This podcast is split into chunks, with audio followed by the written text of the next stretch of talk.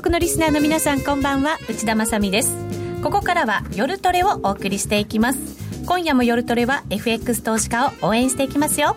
さあそれではまずはメンバー紹介です。高野康則さん。はい。こんばんは。上司の高野です。どうしたんですか？ちょっと珍しく突っかえましたけど、はい、大丈夫でしょうか、はい、はい、緊張してます。そして相棒のノーディーです。はいノーディーです。よろしくお願いします。お願いします。そして今日のゲスト国際テクニカルアナリスト福永博之さんです。こんばんはよろしくお願いします。ちょっとためました今ね。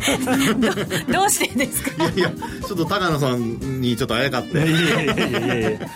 もう今日は福永さんのはいアシスタント。として高野さんは今日活躍してくれると。い。うことでございます。誤解しないでください、はい、福永さんが来た日は本当に賑やかに番組をお送りしてますのでね、人数が多いだけじゃないですか。よくお気づきで。いやいやそんなことないですよ。話題も盛り上がってますからね、特に高野さんが喜びますから。と、なんかチャートがうまく動かないの。なんかボソボソ言ってますけど、はい、置いといて進めていきたいと思います。さあ、マーケットですが、1月、2月、結構荒れて、はい、そして3月になってもう本当に期末、はい、年度末月末ということになりますから、春になったらどう変わっていく可能性があるのかというところも含めてですね。そうですね。はい。じっくりお話を伺っていきたいと思います。今日のテーマはテクニカルマスターが読むここからの相場です、はい、ちょっとなんか怖いタイトルです、ね、何ですか？何でですか？いやいやいやかっこいい。マスター。コーヒーにする？それとも紅茶みたいな。すっごいボケをしてしまう すいません。スルーしてしまいましたが失礼いたしましたちゃんが出てたドラマにマスターって言いましたね。マスターと呼べましたね、ね、はい。今日のマスターは福永マスターでございます、はい、今日見た僕の映画はマスターヨーダが出てましたけどね。なんだか番組が進んでいかない感じがしますけど。まあまあこんな感じで進めていきたいと思います、はい、ぜひリスナーの皆さんも番組のツイッターなどに質問などお寄せいただきたいと思います。ご紹介しながら進めていきます。さあそれでは今夜も夜トレ進めていきましょう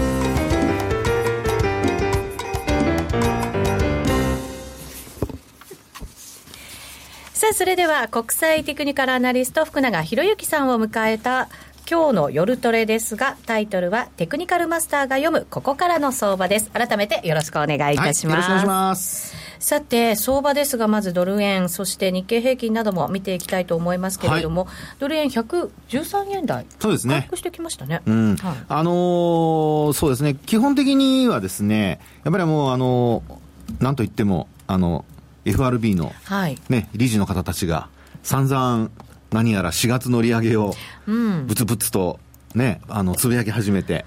なんかもともと4月って別にやるって言ってなかったのに、はい、急にそういう話が出てきましたね。うん、そうですよね、ええ、ですからそこのやっぱりあの話がですね、えー、伝わってきてから、まあ、あのドル円はちょっと円安方向に触れて、うん、で一方でニューヨークダウ見ていただくとですね皆さんお分かりだと思うんですが、ニューヨークダウはね、ちょっと頭重たくなってきてるんですよ。あここまででも強く戻ってきました、ね、そうなんです。あの、お手元にもし、あの、ニューヨークダウのボリンジャーバンドを見られる方は、はい、25日のパラメーターにしてですね、でそれで、あの、ボリンジャーバンドを見ていただくと、ちょうどあの、プラスシグマとプラス2シグマの間でずっと、あの、2月に入ってからバンドウォークずっと続けてるんですね。ねで、バンドウォーク続けてることに加えて、はい、2月に入ってから、1回、まあ2月に入った後にですね、えー、プラスシグマを上回った後、はい、1回も下回ってないんですよ。本当だ。終値ベースで1回も下回ってないんですね。うん、そうですね。ヒ、ゲ、ではね、ちょこっとかかったのは何回かありますけどね。そう。ところが、まあ、今日、今晩はほら、あの、えー、グッドフライデーでお休みじゃないですか。はい、でそうした中で、あの、昨日木曜日の終値見ると、うん、プラスシグマでちょうど下げ止まって、うん、で、下髭つけて終わってるんですよね。はい、ですから、あの、頭を打った頃というのが、実はあの、まあ、FRB の理事たちが、少しずつなんか、ひょっとしたら利上げするかもよとか、利上げしてもいいんじゃないのみたいな話をし始めたところから、まあ、ニューヨークダウの方は頭打ちになってきたと。はい、あと、3月の FOMC のところで利上げ見送られて、でなおかつ4回って言ってたのが2回に下方修正されてですね、うん、そこからニューヨークダウは逆に言うとピーンと跳ねたような、うん、そんな感じなんですよね。うん、これなんかね、はい、頭打ったと言いながらも、本当に軽い調整って感じもしなくもないですけどね。はい、でもね、ね。もし本当に利上げしたら、はい、ちょっと僕はニューヨークは怖い感じですけどね。そうですか。はい。なぜならば、ええニューヨークダウは業績が全然伸びてないんですよ。へえ、そうなんですね。そうそう。日経平均株価と同じように PR っていう指標がありますけど、それで見ると、あの、これ、ウォール・ストリート・ジャーナルが出してる、あの、指標があるんですけどね。はいそれで見ると大体15倍台なんですよ。はいで、日経平均株価が今14倍台なんで、はい1倍違うんですよね。で、EPS、まあ、一株当たり利益というのがあるんですけど、それも見ても、あのー8月、9月の時には、1100ドルぐらいあったのが、今、1070ドルぐらいですかね。へえなので、はい。そう、なのでですね、えー全然業績伸びてないので、そうした中で株価ってほら、あの、12月の高値に近づいてるじゃないですか。はい。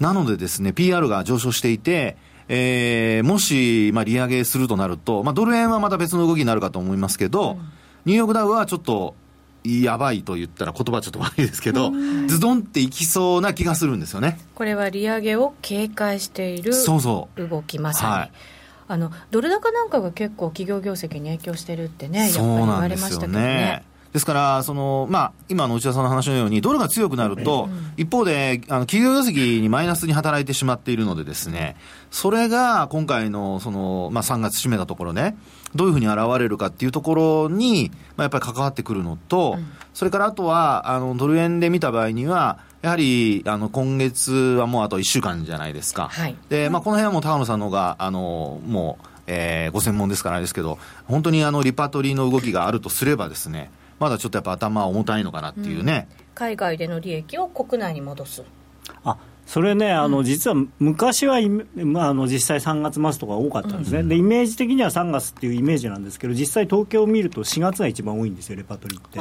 そうなんですか？なんで、えー、と最近、ここ10年ぐらいは、ええ。どちらかというと3月の後半っていうのは、ドル円は底堅くて、むしろ少し上がって、で4月から下がるっていうパターンが多いんですよね。へえあそうなんですね、はい。ちょっとずれてるんですでね今年はそのレパートリーというよりは、輸出企業さんがだいぶあの売り損なってるんで、あの為替を？はい、それの売りが多分114円台とかは出てくると思いますね、もしあれば。あー。114円って言ったらこう何回か抑えられたところですよね。そうですね。で、えっと、110円の80銭台っていうのが、うん。あの、2月の頭、16日ぐらいですかね。はい。あの、戻り高値になってて、そこをずっと抜けられてないんですよね。これが114円、まあ、80銭前後ですかね。はい。はい、なので、そこからずっともう上髭、110円超えると上髭になってるとこですからね。3月の2日に114円のミドル、はい。そして3月15日に114円ちょっと超えたところ、うん。うん。で、これ、あの、ボリンジャーバンドの20日のボリンジャーバンドなんかで見ていただくと、はい。もう3月に入ってからほぼ横ばいなんですよね。ああなかなか動けないっていう感じですよね、で、ニューヨークダウはそんな風に右肩上がり。うん。ということなので、はい。値動きとしては、もう本当にあのドル円はレンジ内のあの動きが続いていると、あーそういう状況ですかね。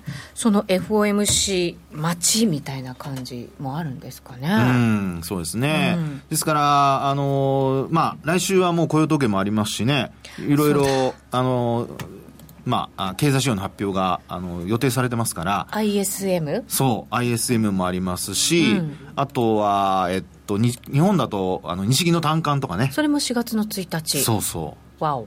なので、もうそういう意味では、あの、結構日米ともに、あの、週末にイベントが、あの、固まっているという、ぎゅーっとうねん詰まっちゃってるんですよね。うん。なんかこれ、チャート映してもらってはいいいですか？今ユーストリーム20日のの画面ボリンジャーバンド、切り替えて本当にこう横ばいになっちゃってますよね、はい、今福永さんが、はい。はいはい。説明してくれたところですね。ね。そうするとちょっとこう動きこれね、チャンスだったんですけどね、3月の17日、こうちょっとこうボリンジャーバンドが広がりつつ、あー下の方向にですよね。西側をそうですね。下抜けてくれて、でも結局ね、この2月11日の安値切れたんだけれども、うん。ひげで終わっちゃったんで、まあ、いろいろ材料はね、あったんですけど、要は下攻めてダメだったから、レンジの今度上を試しに来てるっていう、それだけの話かなと。下に行かなきゃ上に行く。もう一回レンジに入ったらとっても長いイメージなんですけど。また1年半これですか？確かに。でも確かにそうですよね。持ち合い相場長い入っちゃうと。今日今夜 GDP かなんか出てちょっとまあよかった、うん。確保値、確保値。ね。よくても10ポイントぐらいしかまあ、動かない、今日はね、人がいない、あのイースターでお休みなんで、クリスマスみたいなもんだから、あの今日はお留守番の人がいるだけ。でそしたらじゃああんまり動かない。動かない、動かないというか取引がない。福永さん、はい。この持ち合い相場っていうものを分析していくときに、はいはい。やっぱりこう抜けるのを私たちってこう期待して見てしまったりするんですけれど、そうですね。はい、どんなふうにこれは考えていったらいいんですか？あのーまずトレンドがどっちに傾いたかっていうのを、うん。早く知りたいか、はい。あるいは確実に変わったというのを知りたいのか、うん性格にもよると思うんですけど。これね、はい。あの結構使うテクニカル指標が違ってくるんですよ。だから僕は何個かテクニカル指標を順番に見るんですよ。はい、まず最初に変わるものから見て、早めにシグナルが出る。出るものでももしかしたら騙しかもしれない。そうそうそうそう。ん。でも、まあ、そこでですね、次見るものもちゃんと用意しておいて、はい。でそれを見てから、それが変わったら、あ、やっぱりトレンドこれこっちに続いてるっていうふうに見て、スイングトレードなんかする人は、そういうので、ポジションを持ち越すのかどうかを考えるといいかなとは思うんですよね。ちなみにその最初に見るやつは何ですか？聞きたい。聞きたい。教えて。これはですね、はい。一番、あの、早く出てくるのは、あの、多分今だとパラボリックだと思います。パラボリック？今だと、はい。しかも、はい。今だとっていう時は相場によっても違うっていうこそうなんでとです。すかあのね、パラボリックって、ええ。あの、ちょっと難しい話です。言葉だけ難しいんですけど、加速因数っていうのがあってですね、うん。これは点なんですけどね、点を上回ったり下回ったりでトレンドが変わったかどうかだとか、それとか、あの、点の上に価格があるとトレンドが続いているとか、そういうのを判断するんですよ。はい。で、横ばいの時って、その点が、あの、価格に近づいてるんですよ。はい。で、急上昇したりした後だとか、点との乖離があるので、あんまりトレンドって転換しにくいんですね。うんなんで今の状況って横ばいになってる状況ですから、これは要するに近づいてるとこなので、出るときには多分一番早く出るんですよ。へー。ということは、はい。持ち合いの時はパラボリック持ち合いで、特にあの、時間が長くなればなるほど、ええ。パラボリックを見る。あー。じゃあノーディーがさっき言ったドル円はい。が持ち合いが始まると結構長いかもしれないって言ってて、ええ。ええそういう時は、はい。パラボリックは必ず見た方がいい。パラボリック最初に見ると。はあで、そこで次にトレンドが、それが本当に続くのかどうかを見るっていうのがポイントなんですよ。それを見るときは、はい。何を見るんですか？聞きたい？今日もったいぶりシステムなんですねなんでしょう？今日こういうキャラ？ちょっとほら、さっきから真面目な話ばっかりしてるから。ちょっと、ちょっと楽しくしようかな。なるほど、ね、ありがとうございます。いえいえはい。でも早く聞きたい。そうですね。その次見るのはね、ボリンジャーバンドがいいと思いまあす。、ボリンジャーバンドですか？はい、で、ただパラメーターは、うんあの、20日か21にした方がいいですね。これは、はい為替だから20日か21。そうです、そうです。うん株の場合には通常いくつか25日でいいと思います。うん。はい。ボリンジャーバンド。はい。で、ボリンジャーバンドが、これ、あの、ただ上向くんじゃなくて、外側に広がったりすると、ラッパの先のようにってよく表現しますけど、うんそうやって広がった時にはトレンドが、まあ、強いトレンドが出てるっていうことが多いんですよ。うん。ちなみにさっきはい。高野さんが言った、その下に広がりそうになったはい。3月の17日ですよね、ええ。これはこう一番外の突き抜けちゃったんですよね、まあ、私が出してるやつが、これ、いくつだったかなと思ってるんですけど、これこれ見てください、はい、突き抜けてますよね、はいはい。でこれはでも、いかなかった、いかなかった。いかなかった、うん。なので、要は、あの、価格が、その、まあ、オーバーシュートしても、あの、突破してもですね、ボリンジャーバンドがついてこなければ、うん。基本的にはやっぱり騙しの可能性が高いんですよね。はい、なので、えー次に、その、まあ、あの、パラボリックはタッチしただけでもうトレンド転換になるので、はい、今、画面はそのパラボリックとボリンジャーバンドを高野さんが出してくれてるので、この丸っこいポチポチですよね。そうですね。はいでパラボリックは今まだ引転したままですよね、ですから。これ上にある青いポチポチ、ポチポチを超えないと要点はしないと。うん、でもでタッチすると要点になるんですよね。要点になるんですね。うんで、その時に、まあ、トレンドが変わったってことになると、基本的には押し目買いに入るっていう、そういう、まあ、かんあの考え方でいくってことですね。逆に変わらなかったら、はいそこで下がるの早いんですか、あの、押し返されて、えー価格が下に落ちていくっていうのが、スピードが加速する可能性ありますよね。うんただ、ボリンジャーバンドで見ると横ばいなんで、はいあの、やっぱり20、えーっと、今20日で見てますから、20日だとか、あとそれから、まあ、ここら、今20日超えてないところですからね。うんなので、えーっと、マイナスシグマだとか、マイナス2シグマ。まあ、そういったところでこう止まりやすくなるっていうところはあると思いますけどね。うんこれこうレンジの時に使えるというふうに先ほどちょっと教えていただいたんですけど、はいレンジ抜ける時っていうのも何か強いシグナルみたいなものってこれで出たりしないんですか？あのパラボリックではあの強弱は分からないです。強弱はわからない、はい、トレンドが続いている、転換したかどうかと、とねトレンドが続いているかどうかって、そこだけしか分からないですね。うん、ボリンジャーでもその強弱感って分かるものなんですか、わかります、わかります。ボリンジャーの場合には、広がった角度で分かるんですよ。広がり具合。ちなみに何度ぐらい開けば？いや、それはね、チャートの、なんていうか、縦じ、縦横の縮尺にもよって変わってくるし、だから、こう、過去を見て、なんとなくグイッと来てるところで、もう一つはやっぱり、なんとなくグリッとか 狭くなってから広がる時が一番トレンドが発生しやすいんです。エネルギーをぎゅーっと溜溜めめてて一気にブワンバンと。今のみんなのように。伸び盛りの。伸び盛りのみんなのように。ね？どんとこう広がるっていう。なるほど。っていうのもおかしいですけど。なるほど。はいしぼんで一気に開く。そうです、そうです。しぼんだところを狙うっていうのが、要はそのトレンドが発生した時に大きく値幅が取れるポイントになるんですよ。これもだから、はなんかこう形に当てはめるというよりは経験で、はい。おおっていう、そうなんかこう何度も見ていって、勢いあるぞっていうのは。基本的にもみ合いが続けば続くほど、ボリンジャーバンドはどんどんどんどん狭くなりますし、でなんていうのかあのいわゆるエネルギーを貯めてるっていうふうに相場の人は言うんですけど、はい。だからママーケットが本来こう暴れたいのに暴れないとずっとずっと人間もそうじゃないですか。抑圧されてるんですね。内田さんもずっと飲み行かないと だんだんストレスが溜まってきて、はい。い、ざ飲み出すとあばこうね暴れるじゃないですか。暴れないと思いますけど、一応フォローしておきますよ。うんうんうんとかってうなずいてますけど知らないですか？まあまあ内田さんに限らず大体限らずね。みんな暴れないと思います。私に限らずみんな。まあでもいい例えですよね、はい。ええ。あの弾けちゃうっていうね。そう暴れちゃうっていうよりは。そう。ああ、はい。なるほど。そういうことが起こって、はい。で、トレンドが出ちゃうと。はい。いうことですね。はい、パラボリックそしてボリンジャーバンドをああと勢いを見たいときには、ええ。あの、モメンタムっていうのをよく使いますけどね。はい。モメンタム。はい。これはあの、為替でも株でも大体10日のモメンタム使って大丈夫だと思いあますけど。これは株も為替も10日でいいんですね、はい10日でいいと思います。10営業日っていう感じですか、ね、そうです10営業日ですね。うん。はい。ちなみになんか為替はどうして20とか21を使って株は25なんですかね、うん、あの、まあ、これは僕の考え方ですけど、ええ。やっぱり、あの、スピードが速いからですかね。えーで、あと、ヒゲが多いので、ええ。やっぱり上髭、下髭が、あの、出てくるので、あの、短い動きになるとついていけないんですよ。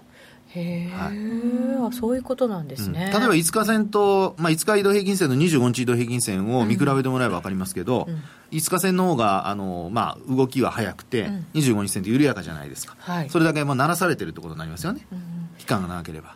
今モメンタムを高野さんが出してくれましたけど、はい。はい、これはどんなふうに判断するんですか？これはですね、ゼロっていうところがあってですねゼロ、ライン。右のメモリありますけど、うん。右のメモリのところにちょうど中間にゼロっていうのがあるんですね。そうですね、ちょっとこれは真ん中の上あたりに、えっと濃い感じの黒いラインありますね、すね。がだからゼロラインになりますね。はい。はい。で今見てみると、これゼロより下じゃないですか。下にありますね、ちょっとですけど。ね。うん。ってことはですよ、あのまあ、さっきも話したように、あの FRB の、ね、理事たちがいろんな話をして、戻ってきてはいるものの、これ、決して強い戻りじゃないってことですよ。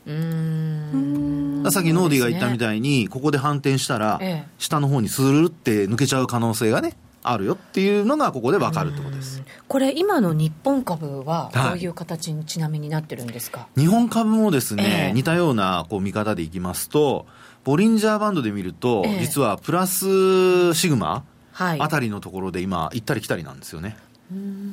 ええ、で25日移動平均線は下から上向きになってて、ボリンジャーバンド自体は緩やかな上向き、うん、緩やかに上向き、緩やか、はい。でも、あのーモメンタムを見ると、これ、ゼロより下なんですよね。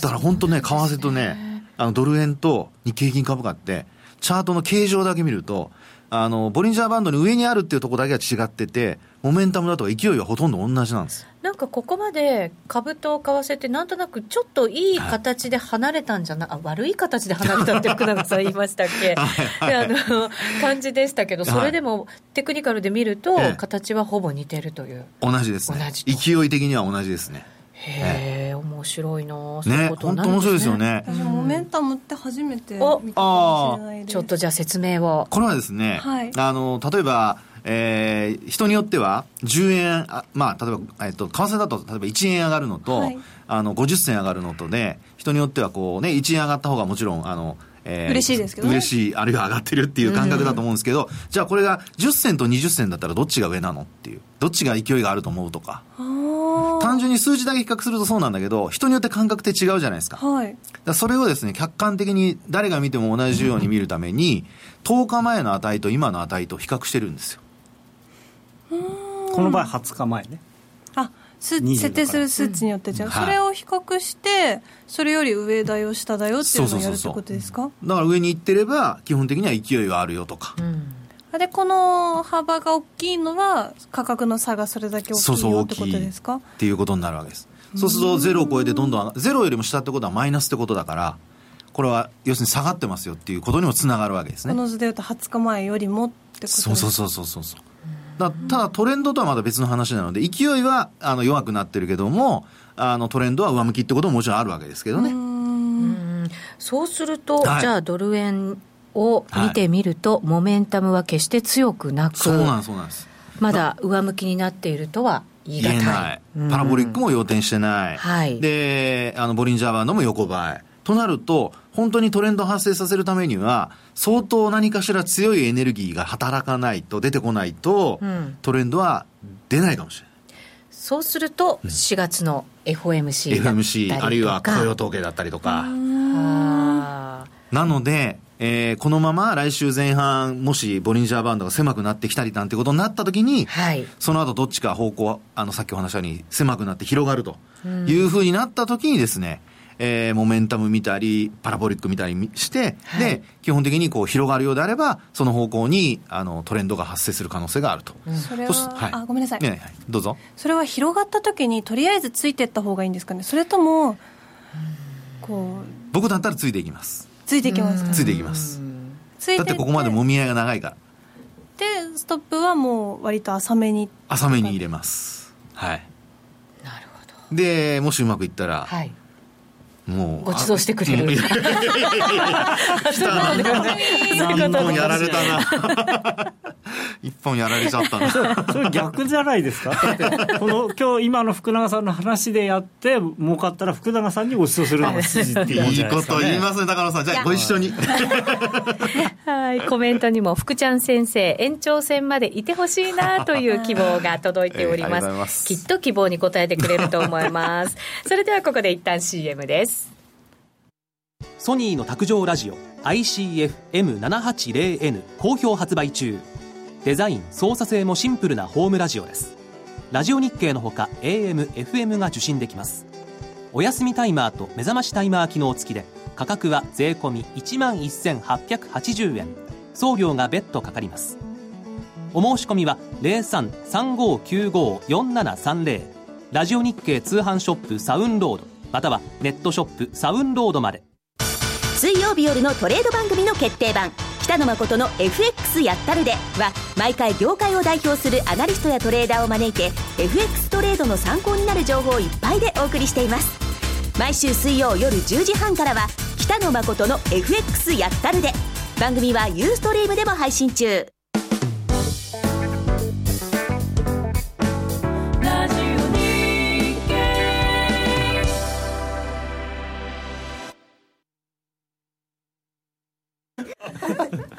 教えて高野さん。教えて高野さん。え今日は一人じゃなくて 三人分じゃないんですか？と福永さんと川しあ川卵王子。言い直さなくてもいいんだよ本名だから、ということで進めていきたいと思います。はい、ここからはですね、川島さんにも加わっていただきました。はいよろしくお願いします。そして、はい、よろしくお願いします。りさちゃんとゆきなちゃんです。よろしくお願いします。さあ、ノーディを加えたこの3人がですね、FX リアルダービー開催中でございます。え、もう3週目 ?4 週目。あれ？今日で終わり？え？終わりがある？あれ？ちょっと、みんな目背けてないのか。まああまり深く考えてないのでこのままあの延長戦になだれ込むというまあ、でも一回仕切り直したいという意見もあるので、ちょっと、えー、まあでも、今日が終わりだというふうには聞いてないので、とりあえず今は途中結果を。まあ、ディレクターが考えてくれるでしょう、きっと。はい。そこ、今、そぽ向きましたけどね。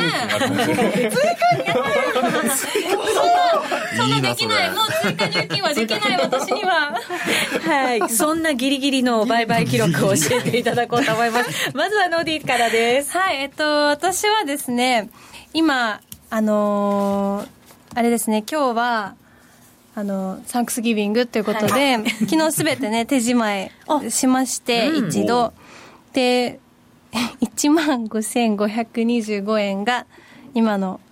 というと、先週から見ると、先週から見ると、えっ、と、プラス、1500円ぐらいですね。の番組が終わったぐらいの時に、1万4000円しかなかったんです。ということは10%アップ。イエ1週間で10%。そうねえちなみに代表的なその成功したトレードをーイえっとで少し。すね、今回は、えっと、ポンドに絡んではいたんですけれども、みんな大好きポン円ではなく、うんはい。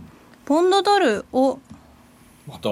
あ、ポンド絡んでますね。はい、そうなんです。ポンドは絡んでいるけれども、絡んでいるけどポンド円ではなく、ポンドドルと、あとユーロポンド、えっと、ポンドドルの売りとユーロポンド買い。ちなみにポンド円から変えた理由は何か？は、なんか、クロス線の動きが、私、ついていけなくて、ほあの、ストレスフルだったんですよ。なので、ここで、一回ちょっと、あの、違う通貨ペアの、あの動きを見てみようと思ったらうん。わり、かしポンドドルとかの方が、あのその前の動きがその瞬間は素直に見えたのでそうしました。っていうのとなんかそれは正解ですかね？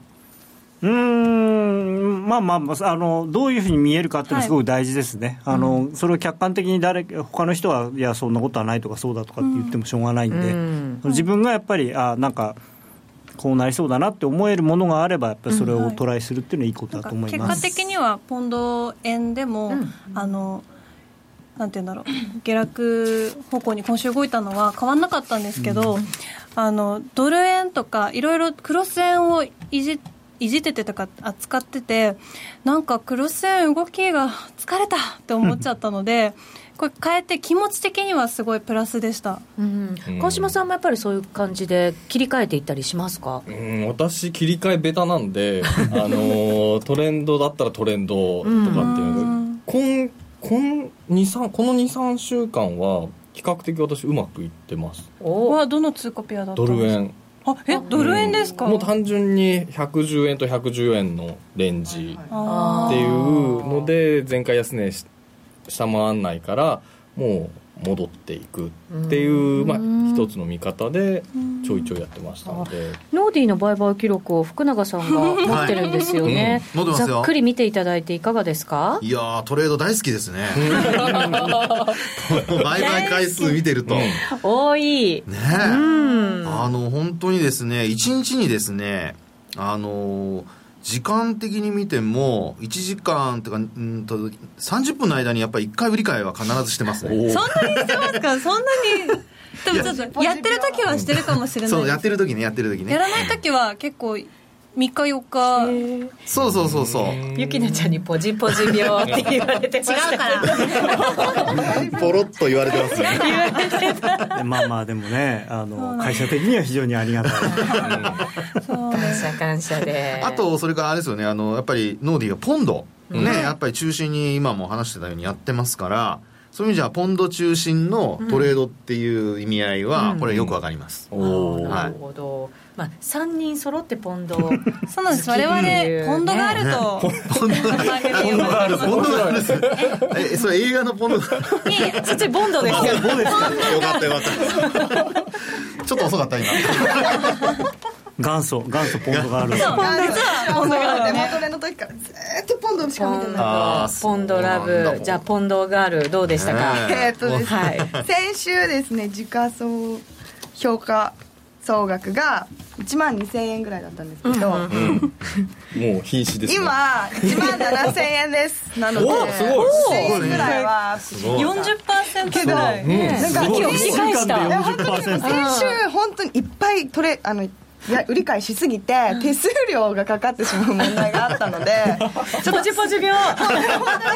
自分のことじゃん。そ うなんですけどなんかそこはあんまりちょっと考えてなかったので今週はちゃんと手数料のことも考えてトレードするようにして、払っていただいても別にね高野さん。はい、あのただね、あのなんていうのかな、えー非常に番組の企画的にはありがたいんですし、あと、へっこんだ分を頑張って取り返して、そうと思って取り返せてるのは非常に素晴らしいんですけれども、えーごくごく一般的な言い方をすると、オーバートレードと言いまして、えーやりすぎ。そういうんだ。はい、オーバートレード。そうですね。だから、えーまあ、要するにレバレッジかけすぎそれから、まあ、取引の回数多すぎっていうのは、まあ、あの今回みたいにうまくいくこともあるんですけれどもあの得てして悪い方に転がるパターンが、まあ、ノディのあええのあれを見たりしても、ねええ。そうあのなんかやればやるほどこうどんどんどんどんっていうふうになって。それはまだ始めたばかりだからっていういやいや、あのプロのディーラーでもやればやるほどっていうことがあって、だから自分でちゃんと自己規制をして、あの1日いくらやられたらやめるとか、何回続けてやられたら1回やめるとかっていうふうにした方がいいと思いますね。え川島さんはどういうふうにしてそういう欲望を抑えたりするんですか？欲望抑えられなかったですね。あのでも高野さんに言われてその一方向でやるとか、あのある程度負けたらもう休むとかっていうのは休むが一番いいですね。その日に絶対取り返そうとする今日一番の大きな声が。そうそう。調子悪い日ってあるじゃないですか、あります。持ちたくなっちゃう。そうですそうです。それがポジポジみたいな。でも本当に、まさに。あのデモじゃなくてリアルになると、あの思い入れがちょっと変わってきますねあの損しちゃダメなんだっていう自分がいるので、損ロスカットとか損切りとかをちゃんとできるようになりました。だからねこの爆発的な復活が、うん。すごい。すごい。ね。この調子でいったらこれあと2か月ぐらいしたら10万円ぐらいになっちゃう。じゃああと2か月はやりましょうか。一一番は何がポイントになっても今回あそうそう。戻したね。確かに。ポーンあれ均衡表でしたっけ？一目金庫表。一目均衡表をと冷やしからどんどん見ていくのをおー。1時間に1回ぐらいずっと見てやあすごい。えー、すごいやってえ手間かけてるからみたいな感じでずっと悩んでました。冷やしを見てですか？いやー、1時間に1回冷やし。から。冷やし。を1時間後に冷やしからの遠いところから行くってことですそう冷やし。あー4時間。見て4 1時時間。間見て1時間30分雪乃に厳しい。いや俺冷やしだけ見てんのかな違います。違い冷やし見てたら多分追いつかないっていうね。ちょっとしか動かない。で すいやでも長いところから見ていくのはもう正解ですよそう大ねでも一日に何回も冷やしも見る必要あるんですか？どうなんですかねます1時間4時あの忘れちゃう場合はね み何回見てもいいですよ。そうですね。イメージ残ってないとねいけないんうんあでやっぱりこうだったと、はい。そうだったそうだったみたいな。ゆきなちゃん偉いと思います。お覚えられました。ほらほら昔昔だとねこう冷やし見てこうやっててあじゃあ今度時間走ってやんなきゃいけないけど今こうカチャカチャってやれば見れますから別に何回見ても、でね。ねデモトレの時はあれです、あのチャートが彼氏だったので当時。なんかそれ思い出して彼氏はなくなっちゃってたなと思ったのでちょっとあのチャート見るようには心がけてます。今また恋が始まった。しそうなあ感本じ当よかった。元彼。元彼になっちゃったうんはいやでもチャート見ないとねやっぱは話始まらないんで、ゆきなちゃん儲けすぎると春で卒業だぞって。でもあれ来週で卒業？雪乃させない。ノーディーのツッコミが面白い、はい、最近週足をよく見ています。うまくいっています。ジェイドさんは。いいですね。やっぱり長めなところねしっかり。ゆきなちゃんのもあるんでしたっけ？トレード結果が。そうですね。これも、はい。あのまあオーバートレードまではいかないですよ。あのノーディーほどじゃないんですけどね。嘘嘘嘘。回数は私の方が少ないんですよ。まあ、結果どっちも多いってことですよね。まあねじゃあもらったデータが少ないだけなんだ割愛されてるんじゃないですかスマホからだと50件までしか見出せなそかそういうのでかそうだねそうだよね。回転商いなんだ。50件までしか表示できない。すごいよ、ね、でもやっぱその中であの特徴としては、あのコツコツ儲けてドカンとやられるっていうのが、実は、まあ高野さんもありがちねな。あのおっしゃってましたけど、はい。ありがちなパターンでたったのこんだけしかない中でもあるので。コツコツドカンが。コツコツドカンが。見て取れると。なので結構やってるんじゃないかなっていうね。それがちょっと気になりましたね。なるほどね。はまあでもそれはコツコツドカンはそのねしあの行動経済学的には非常に普通のことなんであの何も考えないとそういうふうになる。人間はそういうふうにできてるんで、だから意識してそれを避けるようにしないと。そうですね、それはもう私もそうですからね。すごい本音だから。それは昔はでしょ。いや今もやりますよとか 結構やります。さあ最後にりさちゃん。はい。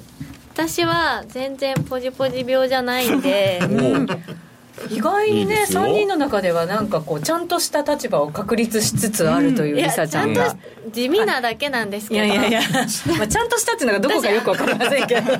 ポジションを持つのが、うん。リアルトレードになってから怖くなって、うん。うんそれであのトレードの回数が多分本当にみんなより少なくて、うん。なので動きがすごく少ないんですけど、でもさっき見てもらった時に私もポンドでやってたんですけどそれなのになんでこんな地味なんだろうっていう。ぐらいだってポンド円でポジション持ってて30何円とかってどうしてこんなピンポイントで狙いすましてできるんだろう。それななんだろうすごく少ない金額持ってるってわけじゃないですもんね。いやいやみんな1000通貨ですもんね。1000ポンド単位で今私への評価総額が2万9257円で、あの先週と動いほてて本当に200円とか。ポジション持ってるでも今日終わっちゃったら優勝ですよね。ね独走しかも独走。独走そう マイナスで勝ちはね独走。ちょっと。そうか。でもこれであの私も勝ちはなんか嫌です。ね、ねおやおっぱり。まだまだ勝負続くと。うんう何故にそうなったんでしょうね結果ね。私なんか負けも、うん。マイナスになる時もプラスになる時も両方本当に地味な本当に本当に何百円とか手締まうのが早いとか？いやまさにじゃなくて？リサちゃんが持ってるポジションをさっき聞いたの。いくらで買ったポジションなんか持ったポジションだったんだっけ？160円を挟んで前後ぐらいで多分持ってて でこの2週間ぐらいってまあ確か上にね。行っても下行っても結局ここに戻ってきたじゃないです。だからそれ中心地で。中心地で。うまいこと多分リサ姉がこの相場を動かしてると言っても過言ではない。合ってるんだそうここで持ってる重力はここにあります。戻ってこーいみたいな。みんなリサちゃんに寄ってくる。そうか。なんか変ですね。モテるゆえに。ねえ。本当に冷やしを見てるのチャートは、うん。えっ、と5分おう。1時間おう。4時間。ううん。ん5分は結構動くよな。ごあの短時間でやろうって思った時とかはうん。5分とかを見てます。そのでも短時間でやろうと思う時があるんだリサちゃんはあなんかもうやんなきゃみたいな。仕事トレーダーと一緒ですなんかディーラーのディーラーになった感じだねそれ。それ。大体マイナスにならな。いやんなきゃの時。やんなきゃの時はマイナスになる。あー。わかる気がする。やっぱりこうちゃんとした精神状態っていうか落ち着いた精神状態じゃないとよくわかんないトレードをしやすいで自分の中でて思いまショートショートショートしか持たないって思ってたか決めてたら決めてたからその持たなきゃっていう時で絶対にショートでトレードしてたからうん。マイナスになってることもあってでも1回だけちょっと浮気してロングって思ったらまあ微妙ですけどうん。プラスになってとか。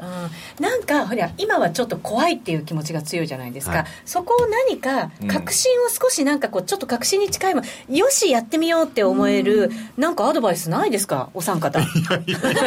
せっかくですから。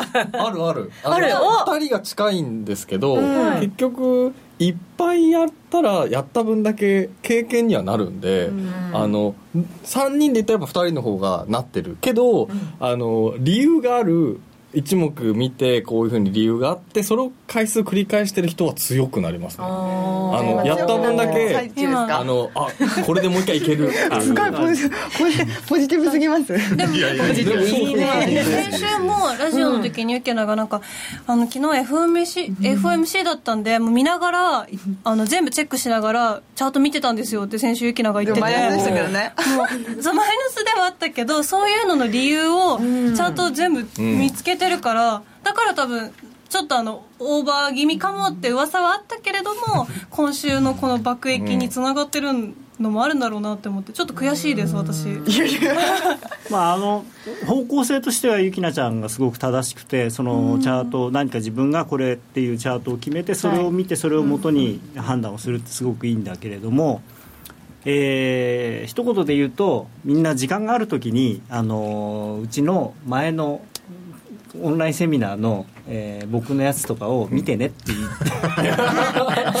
高野さんに会わない金曜日以外の日も高野さんのことを見て思い出してね。そういう意味じゃなくて だからねあの僕がいつもセミナーで言ってる根拠のあるトレードをしましょうって。でなんとなく上がるなんとなく下がるじゃなくて、はい、これこれチャートのがこういうふうにだって一目均衡平でもいいし移動平均でもいいし何でもいいんだけれどもこういうふうになってるから買います。こういうふうになってるから売りますって言ってやってればそれがうまくいかなかった時はその見方がおかしいわけだから、うん、でじゃあ何がおかしかったんだろうっていうのをこう反数できるのね、はい、それがなんとなくやってると反数できないから、はい、あの本当にたくさんたくさんもう無次元にやっていかないとなかなか身につかないんだけれどもちゃんと意識をして根拠のあるトレードをしてると比較的短時間でその自分なりのやり方っていうのを確立できるはず、はい、福永さんだったらじゃあ、これだけ見ろっていうなんかいや僕はリサちゃんのトレードだったら、うん、あの注文方法を覚えた方がいいような気がしますけどね。注文方法、うん、チャートじゃなくて？チャートもなんですけど、うん、要するに指し値とかの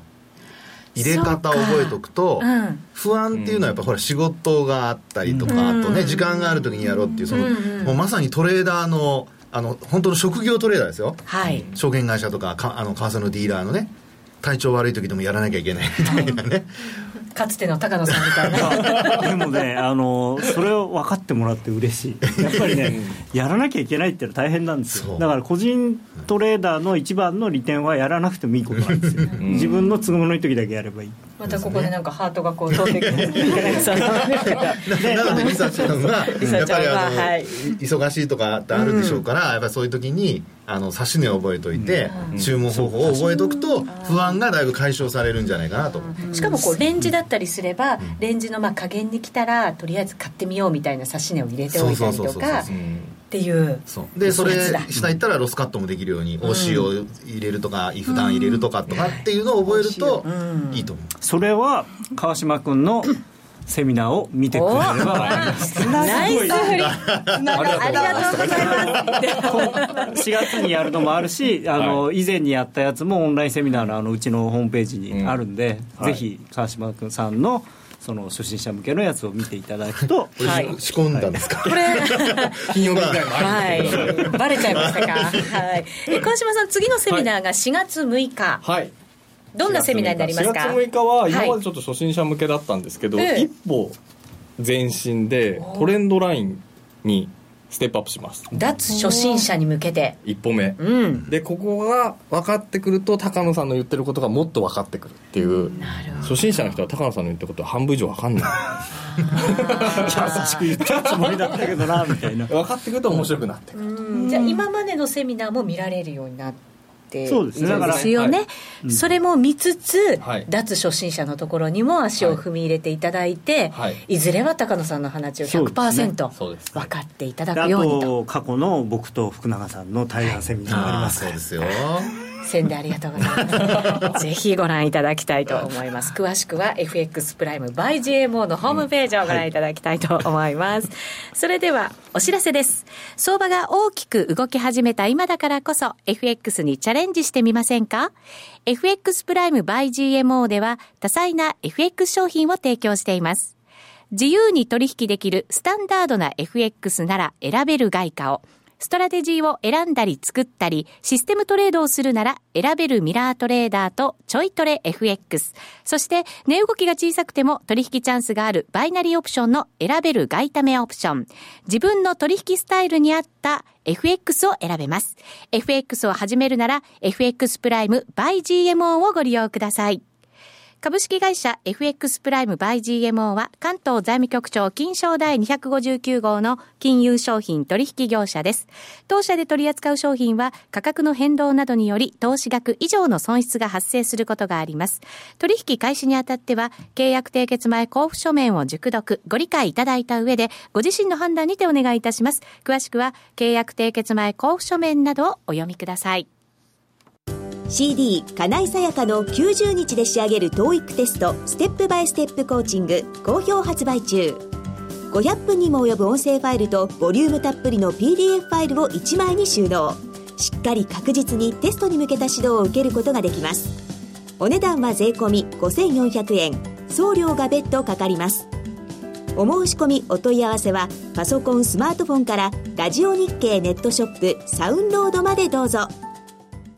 4月10日日曜日大阪、4月23日土曜日東京でラジオ日経無料投資セミナーを開催。第1部は健在のファブレスメーカー東証一部アドバンの IR プレゼン。第2部は私、杉村富夫がマイナス金利時代の投資戦術と題して注目銘柄を解説します。お申し込みはインターネットまたは郵便番号105-8565ラジオ日経4月10日大阪または4月23日東京セミナー係までそれぞれ抽選で300名様を無料ご招待。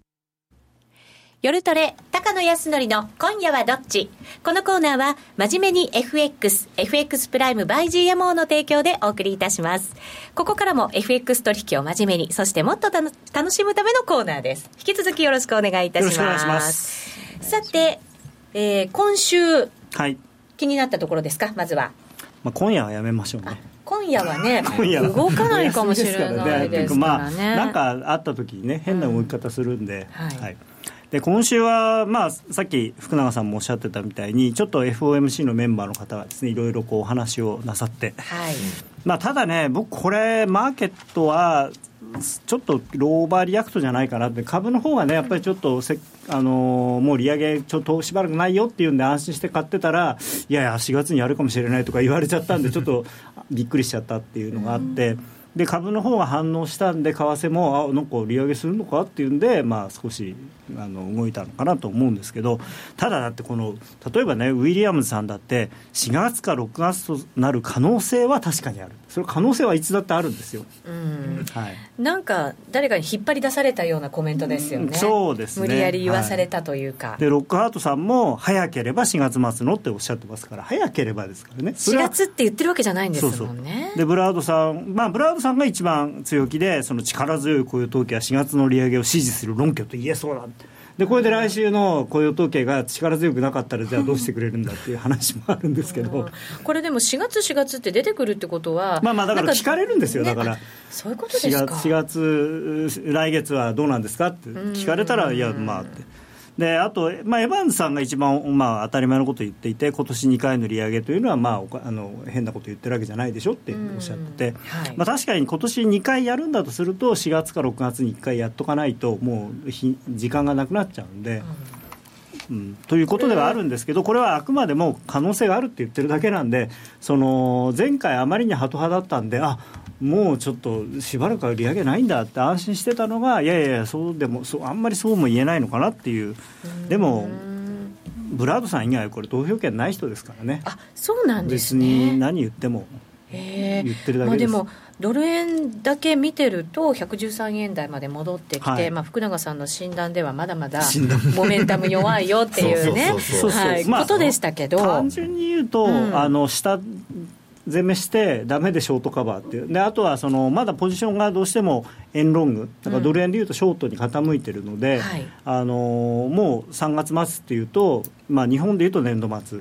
アメリカで言っても四半期末。なんでちょっとポジションをやっぱり減らしたいっていうのがあるんですよね、うん、でそれで少しこう、まあ、株が下がってるのもその理由もあると思うんですよ。やっぱり四半期まで末なんで一回、まあ、利益の出せるものは利益を出したりとかっていう。はいでそうあとはその、まあ、ちょっとユーロが、ね、弱いっていうのもあって、まあ、もちろんそのベルギーのテロの話もあるんですけれども、うんそね。はい、まあ、それとあと、あのまあ、ちょっとね、これ、ただ、ECB は ECB で、あのなんていうのかなもうこれ以上マイナス金利やってもしょうがないよみたいなことをみんなが言い出してるんで、うん、ちょっとまあこれは面白いですよね。なんか G20 のあとなんとなくこう変わりましたよね。ECB の。まああのー、まあ一応その G20 でその密約があったんじゃないかっていうようなことを書いてる人もいるんですけれどもね、はい、そのドル高是正というようなことで三極合意があったんじゃないかと。だから、あのー、まあ、ただね、日銀はそれは多分容認できないというか、もちろん日銀、公的に円安を目指しているわけではないですけれども、マイナス金利をやったっていうのは、明らかに円安を施行してやってるわけですから、はい、でこれからも拡大するかもしれないということを言ってるおっしゃってるのも、まあ、正直言って、円安にならなかったら、あのマイナス金利、何もいいことないので。うん、だからまあ、うん、そういうね、まあ、それに反して残念ながらね、あのドル強いんですけどね。でもこれ本当に FOMC4 月のものを通過しないとなんとなく方向感が出てこないのかどうなのか、うん、ね、3月、今、期末特有の動きもプラスされてるとすれば。ね、はいあのー、まあ、でも少し上がってくれた方が僕、いいかなと思ってるのが、この前からずっと言ってるドル円のあの週足のチャートで、これ、一回やっぱりリターンムーブがあった方が綺麗なん形になるんで、チャート的には。理想的な形に、ね、はい、116円台、一回引っ掛けてくれて、そこから下がった方が、えー、あの思いっきり106円とかまでいけるんで、まあ綺麗かなと。あ そんなことしたら、多分ちょっと死んじゃう人がたくさんいるんじゃない？でしょうか、リターンムーブ分かる人がいればいいですけどね、えー、だから言ってるんですが、これ、115円超えてくると、おそらくもう下終わった120円だって言い出す人がいっぱい出てくるんですよ。はいはい、そう、ねうん、そうなってくれると僕みたいな寝部屋な人はしめしめと思う。下はまだ全然ある。いやいやだからこのネックラインを回復しなければこのあのネックラインとこの青い線を上回らなければ、このヘッドショルダーはあの有効というかまだ生きてるんで、はい、あの全然その、まあ、可能性はまだ、まあ、もちろん上がるか下がるかっていうのは分からないけれども、はい、ただ下がる可能性の方が高いかなと。福永さんは隣で大きく「うん」って。いや本当その通りです。そう思います私も、うん、ヘッドショルダー、はい、もしそうなったら本当この106円台後半って書いてありますけど、ええ、106円から5円っていうのが次のターゲットになりますからね。結構そこら辺までは早く動くってなんか皆さん分析されますよね。まあなんかねあのちょっと嫌だったなって思うのがその先週あたりやたらその105円とか100円割れのための条件とかっていう記事がいっぱい出てたんであこれは一回戻るかなっていう。やっぱりねみんなが下見るときってね下行かないんですよ。なんか面白いもんですね。うん、ね結局あのまあ僕も含めてそうなんですけどアナリストだとかストラテジストだとか言ってもあの半分ポジショントークですからねやっぱり。下がると。だそうです。いやいやいやいやだってやっぱり下がると思ってるから売るし上がると思ってるから買うわけじゃないですか。だからそのポジショントークっていうその自分のことを正当化しようとして言うわけじゃなくて、あのやっぱり当然のことなんですよそれは。売っても売っても下がらないからじゃあ上かなと思ったり。あでもそれって大事なことですよ、うん、あのそのディーラーの肌感覚として一番大事なのはそれですからね、はい、コメントにもですねゴールデンウィーク円高になって悲鳴がまあよくあるパターンですね。気がする。ね、はい。あのでもそうさっきからそのどうやってそのじゃあやるのかっていう話をずっとしてたじゃないですか。僕はこのトレンドラインが一番いいと思っていてこれドル円の時間足なんですけれどもこれ売りたい売りたいんだったら単純にこの今の1本目のこのトレンドラインこれを割り込んだ時に売ればいいし買いたいんだったらこういう短いあの線を引いてそこを上抜けた時に買えばいい。これでも本当にこれ綺麗ですね。これ単純にこれあの平行線なんはいからまあそういう意味ではこの平行線の上までいけば114円台っていうのも全然あの来週の月曜日とかあってもおかしくないんだけれども、本来結構レンジっぽいの私好きだったはずなんですけど、うん、こう年初からすごい動くから、うん、なんかレンジっていうのが頭のどこかからポイッと抜けちゃってたんですけど 改めてこうやって引いて確認するって大事ですね。あでもそれでみんなが頭がレンジになると抜けて。大きくそうそうそう。どうすれば？みたいなね。これは高野さんが週足でさっき話してたのに自分に置き換えるとなんか時間足で考えちゃったりするだからだから。勘違いしないようにしないと。でもその、はい。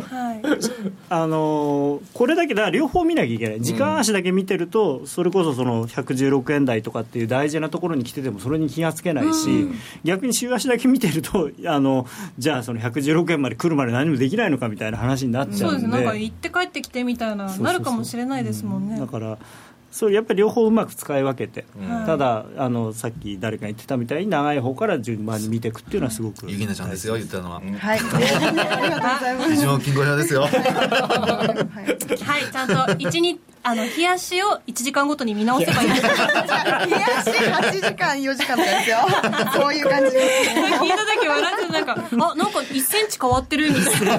1セン1チ変わったら大変だけどね。チも変わんない。すげえ伸びてるすごい縮尺で見てるのかもしれないポンド円もねこう4時間足とかで見るとすごい綺麗な形になってる実は。うんなんか俺気づいたら転換してねましたね。ここ切れたら売る売っていいよって高野さんが言ってた線を追って、ノーリーポンド円もチャンスだったんじゃん？あそうなんです。ね結果的には、ね。えあのそうなんです。結構動きがあのドル円とポンド円で違うなと思ってたけど、ポンド主体でなんかい今週動いてたので結局ねポンド円もチャンスだったんですよ。ね。どっちも一緒です。